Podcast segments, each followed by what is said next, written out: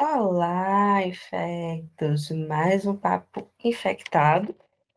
E para quem não está acompanhando a saga, nesse caso a minha saga particular, eu terminei a matéria de microbiologia geral, no mestrado, que inclusive até gerou alguns episódios de podcasts, e comecei a de célula microbiana, que é uma matéria bem mais curtinha, só de duas semanas, e meio que foi uma revisão, né, para consolidar alguns pontos de micro, da matéria de micro, inclusive abrangendo também pontos que eu não tinha visto, como a questão de fungos e imunologia, tá certo?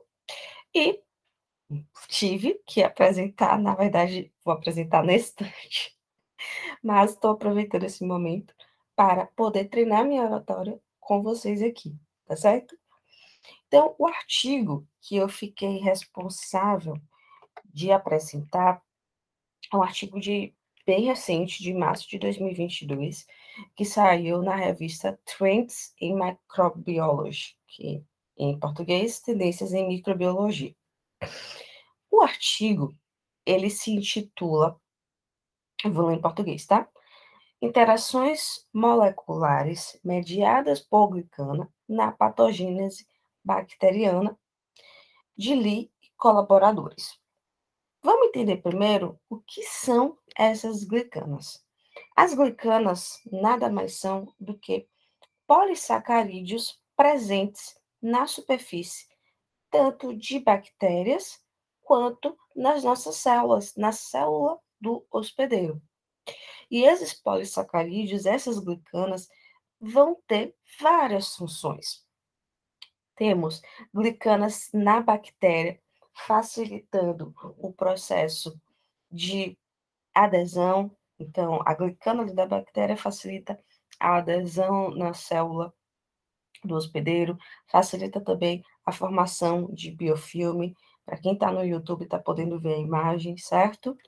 Mas vocês aqui do podcast, do Spotify, também estou detalhando tudo direitinho, fiquem tranquilos a glicana ela também vai ser importante para evadir a resposta imune. Algumas bactérias fazem com que a sua glicana mimetize a glicana da célula do hospedeiro. Com isso, o que, é que a gente vai ter? A, a célula da resposta imune vai olhar assim e falar: ah, não, isso aqui é meu, porque tem a mesma composição de glicana, então deixa ela passar. Olha como é esperta. Outra forma, outra forma de atuação da glicana é através da cápsula. A cápsula, ela é um tipo de glicano. E o strep, por exemplo, o streptococcus pneumoniae, com essa cápsula, ele consegue evadir a resposta imune, facilitar a aderência, tá bom? Outras formas é, que a bactéria utiliza, no caso aqui, ela vai se aproveitar das nossas glicanas, da glicana do hospedeiro. Então, a bactéria ela se liga à glicana que está na célula do hospedeiro. E essa ligação facilita a entrada na célula. Imagine. E também pode ser que a glicana desencadeie a resposta imune, como a gente está habituado a ver, né? Vê lá o antígeno de, na superfície da bactéria, a resposta imune detecta, né? Então, tem a ligação ali de receptores com os pumps, com os antígenos, enfim, e aí desencadeia toda a resposta celular. Então, as glicanas elas podem facilitar a evasão da resposta imune, mas também pode, ser, ao ser detectado a glicana de uma bactéria, por exemplo, nós temos então todo o processo de ativação da resposta imune. E aí, nesse artigo, para deixar mais didático, ele dividiu a apresentação em cinco pontos, tá? Então, a primeira parte ele fala sobre as glicanas bacterianas usadas para colonização e ou evasão imune. Na segunda parte, ele fala da utilização de glicanas do hospedeiro pelas bactérias na patogênese.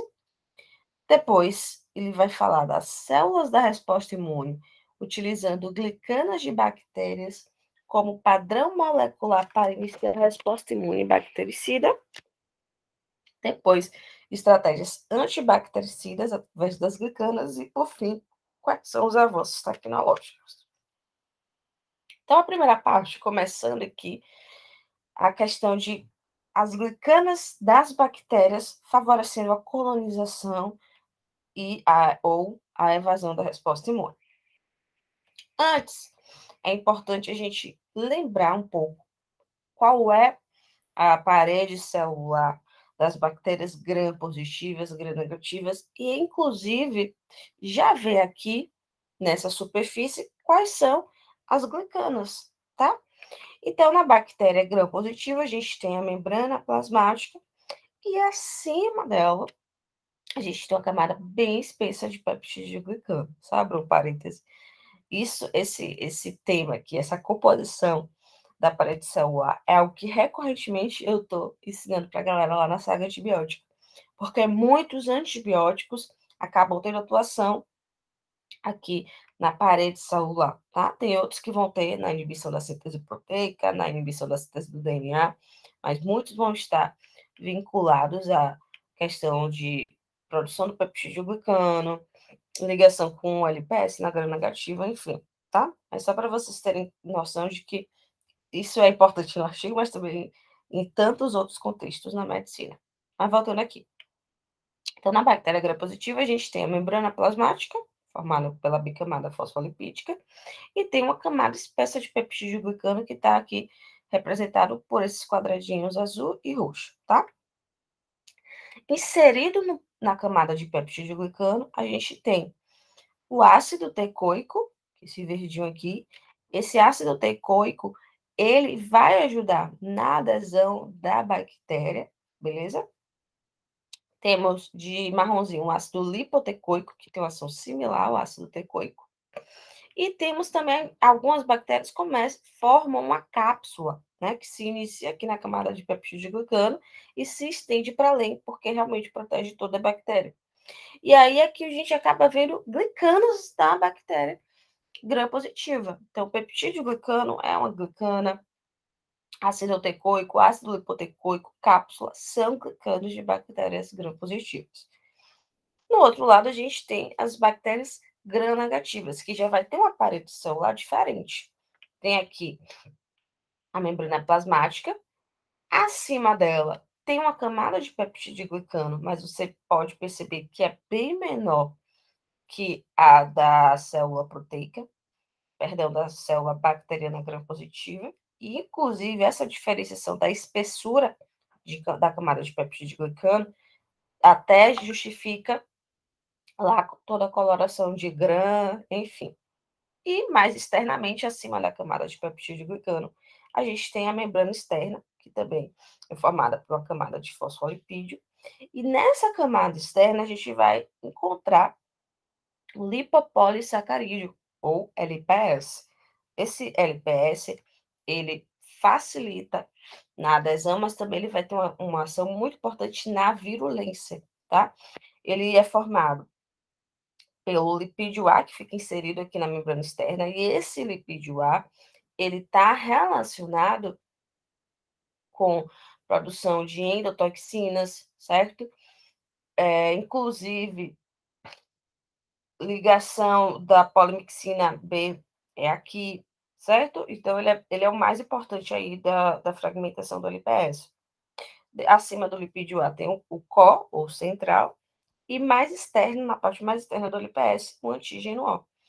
Esse LPS, galera, eu estava até vendo recentemente, né, foi até nessa, nessa matéria de célula microbiana, a colega apresentou só sobre LPS, e aí, para fazer uma correlação clínica, tem estudos já mostrando que pacientes com Alzheimer pode ser que a, o LPS das bactérias gram-negativas comensais esteja relacionado na patogênese, porque o que se percebeu que pacientes com Alzheimer no, no trato gastrointestinal tem uma microbiota com muito mais bactérias gram-negativas, então mais chance de ter H. pylori, mais bacteroidetes, outras bactérias. E aí, com aumento de bactérias gram-negativas, tem mais LPS, e se tem estudado todo um, um processamento, um mecanismo aí desse LPS, causando dano no sistema nervoso central e sendo também um fator a mais para a patogênese da doença de Alzheimer, tá? É, eu vou deixar aqui na descrição o artigo, porque vale muito a pena ler. E temos também algumas bactérias gram-negativas podem formar a cápsula. E aí, na, na bactéria gram-negativa, peptidoglicano, cápsula, LPS, tudo isso vai atuar, sim, como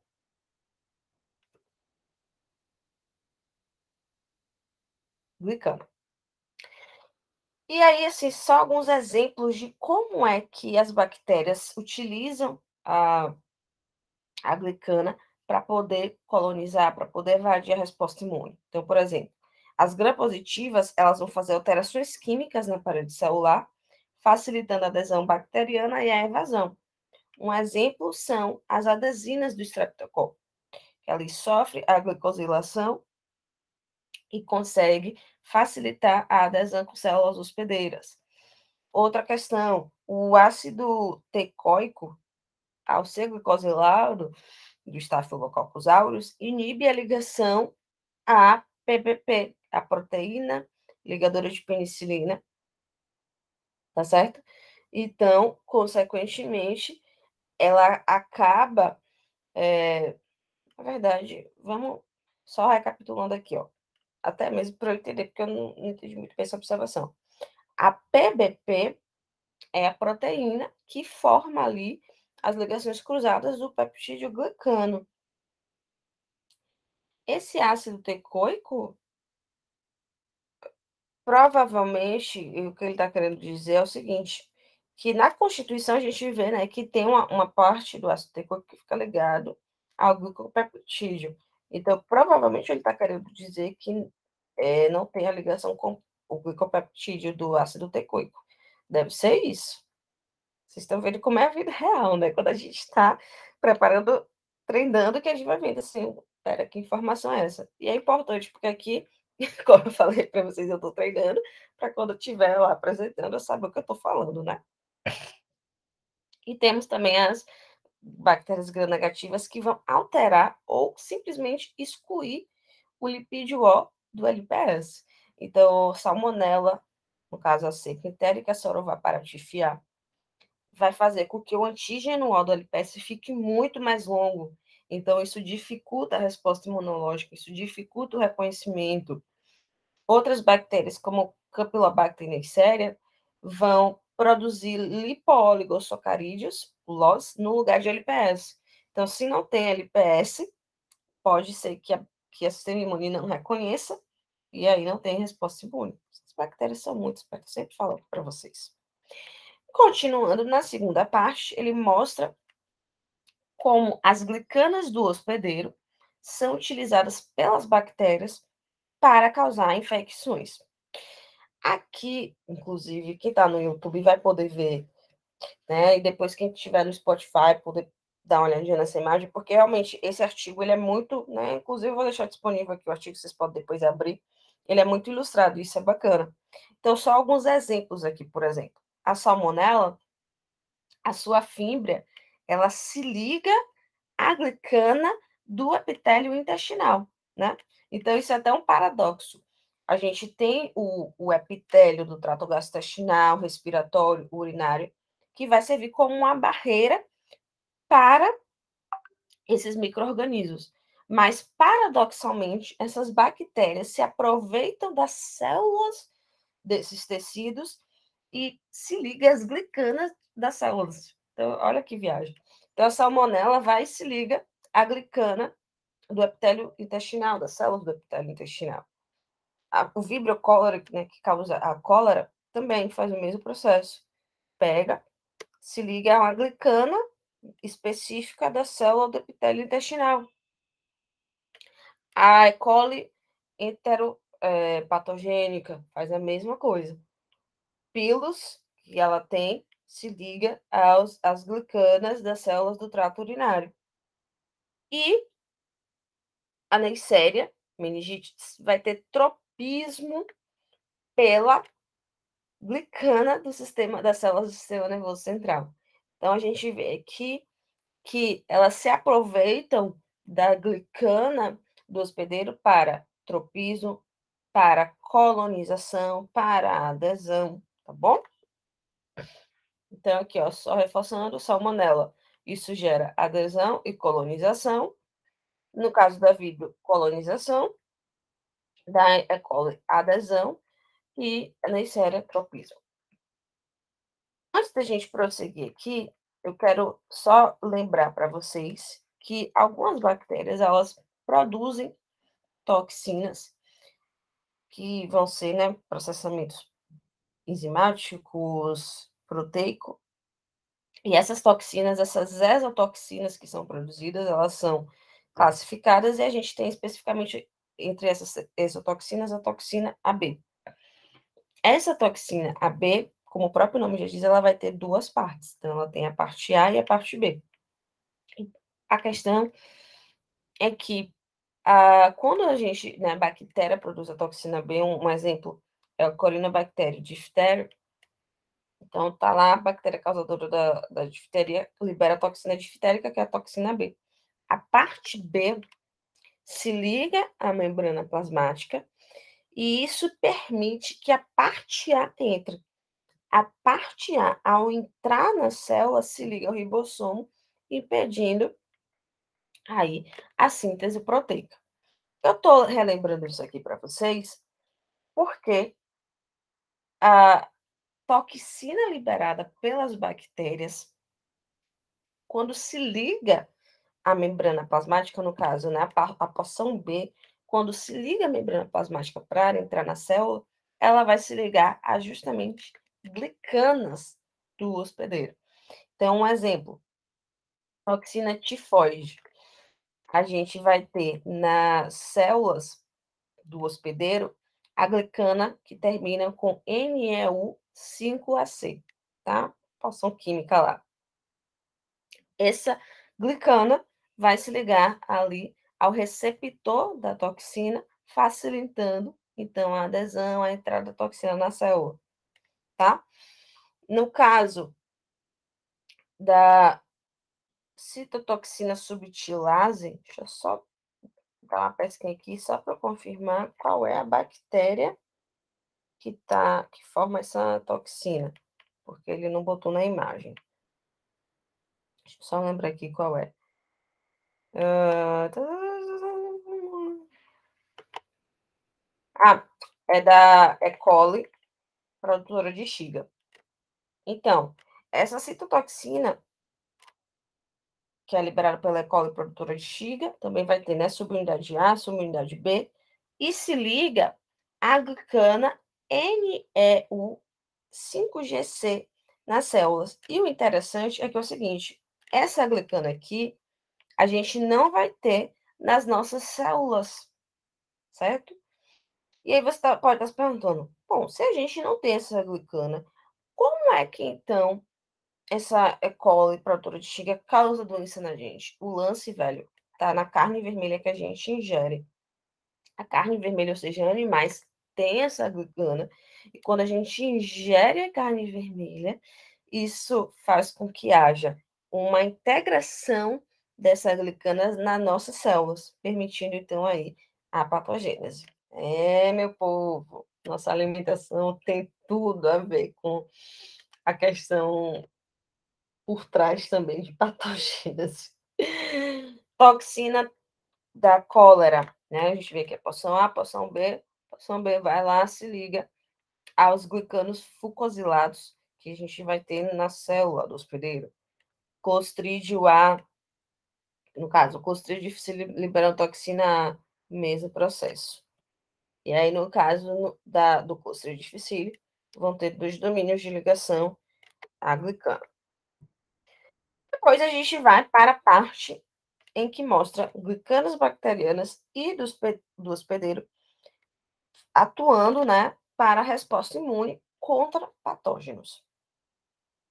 A glicana bacteriana, só relembrando aqui, né, quando a gente tem a, a resposta imune inata, nós vamos ter as células da imunidade, então, por exemplo, macrófagos, neutrófilos, eles vão ter os receptores reconhecedores de patógenos, e nos micro-organismos a gente vai ter o PAMP, que é a porção do microorganismo que vai estar ali sendo reconhecida e desencadeando toda a cascata, mostrando assim, tem alguma coisa aqui, vamos se proteger, tá?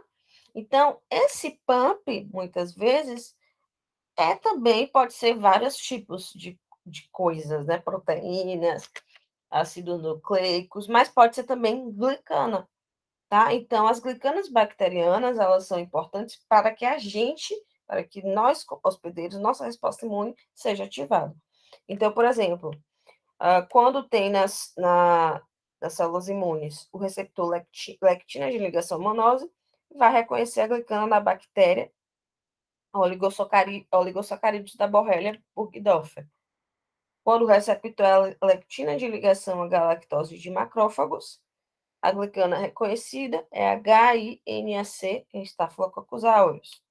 Receptor Siglex, interação com GBS, meningococo e gonococo. E as galactinas vai reconhecer a glicana da Pseudomonas aeruginosa.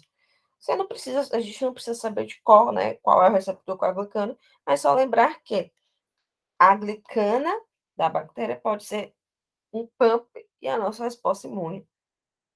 Então, descobrir ela e ser toda ativada cascata. Já as glicanas do hospedeiro, a gente pode ter glicanas que vão também precipitar a nossa resposta imune. Então, um exemplo é o do Mycobacterium tuberculosis, né? Uma, é uma célula que, uma bactéria que vai ser fagocitada, e aí no interior forma ali né, o, o fagossomo, no interior da nossa célula, a gente vai ter a glicana galactina 3. E essa galactina 3, ela vai então reconhecer, vai se tocar, ó, tá o Mycobacterium tuberculosis intracelular.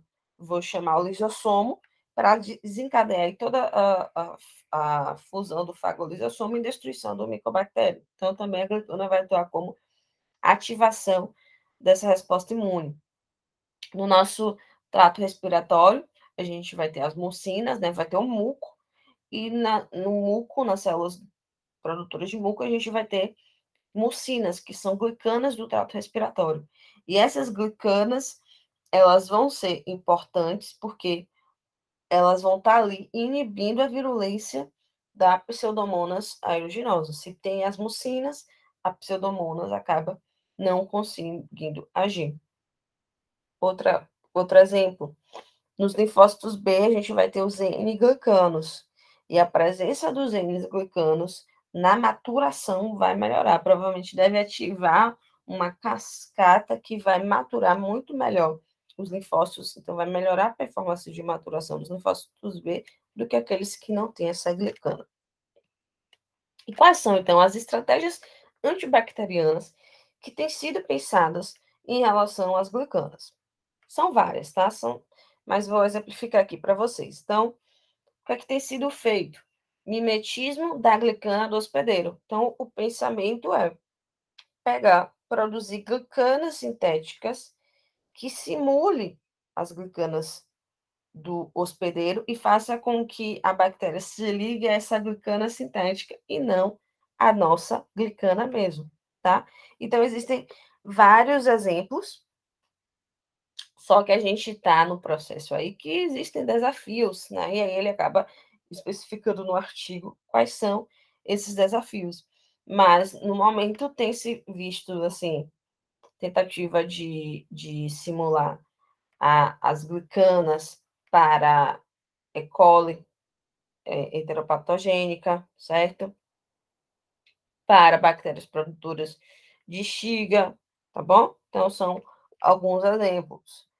Anticorpos também tem sido pensado, ou seja, produzir anticorpos e esses anticorpos serem inoculados no nosso organismo de forma a ir atrás das glicanas das bactérias. Então, um exemplo clássico aqui, ó, que eles botam, o anticorpo anti-CPS, é anticápsula da Klebsiella pneumoniae resistente a carbapenêmico. Então, ao invés de a gente utilizar novos antibióticos, ou então fazer mero dose da brara com poli-B, torgina, eles dão a opção de fazer o uso de um anticorpo para atacar essa cápsula consequentemente levar à morte uh, da levar à morte da bactéria. Só que, claro, ainda tem muitos desafios a serem superados, né? Então a gente precisa amadurecer melhor isso aí.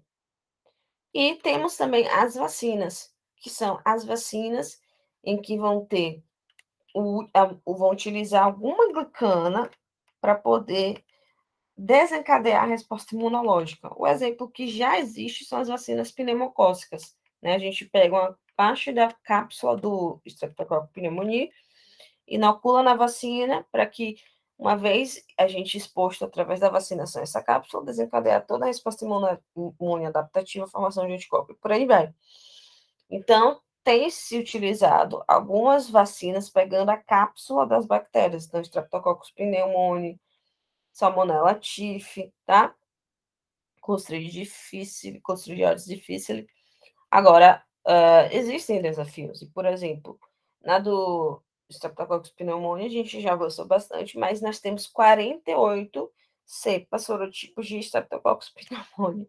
E a vacina a gente só tem até que pneumo 13, pneumo 23. Então, a gente ainda precisa descobrir para muitas outras cepas. Mas é algo que a gente tem avançado aí. Em relação ao que a gente tem sobre tecnologia, o artigo ele acaba não detalhando muito, inclusive é algo que fica confuso, porque para quem não está inserido na área, o entendimento fica mais limitado. Mas o que me deu a impressão é que existem já alguns métodos computacionais para poder identificar qual é a função da glicana no contexto das interações dos hospedeiros patógenos, e já se tem alguns recursos da web, alguns aplicativos, como o GlycoSwitch DB e o ProGlic Prot V2.0, que meio que está sendo como se fosse uma biblioteca. Eles estão pegando toda a literatura científica, vendo o que, é que já tem sobre as estruturas dos glicanos, quais são as fontes biológicas, quais são as referências, os métodos usados para determinar a estrutura, e meio que fazendo um banco de dados. Então, hoje a tecnologia está muito voltada para a gente reconhecer o que, é que a gente tem de glicana e como é que a gente pode uh, fazer com que entenda melhor essas glicanas, a sua estrutura, a sua função no nosso organismo e por aí vai. Então, para concluir, nós temos que compreender a glicobiologia das interações do hospedeiro patógeno é importante e oferece insights em estratégias antibacterianas. Intervenções bem-sucedidas usando vacinas à base de glicana e mimetismo de glicana dos hospedeiros prometem os resultados frutíferos de intervenções contra infecções bacterianas. Portanto, espera-se mais esforços coletivos na área de pesquisa para enfrentar continuamente os desafios clínicos decorrentes da disseminação global de patógenos multiresistentes. E aí, galera, na verdade, o que eu acho mais legal disso, do mestrado, é que a gente vai estar sempre acompanhando as evidências científicas, certo? Só que me chama também muita atenção que a gente está no movimento muito também de não ficar só dependente de antibiótico para combater infecções, inclusive infecções multiresistentes. Então, eu já apresentei para vocês né, o, o, podcast sobre antiviolência e estou mostrando hoje também aqui as glicanas, e a gente vê que tem sido também utilizada alternativas, então vacina, mimetismo de glicana, anticorpo, tudo isso para combater também as infecções. Então, eu acho que a principal mensagem para vocês aqui é que a gente está indo muito além da antibiótico terapia para combater as infecções. Beleza? Muito obrigada. Até o próximo Papo Infectado. Beijão.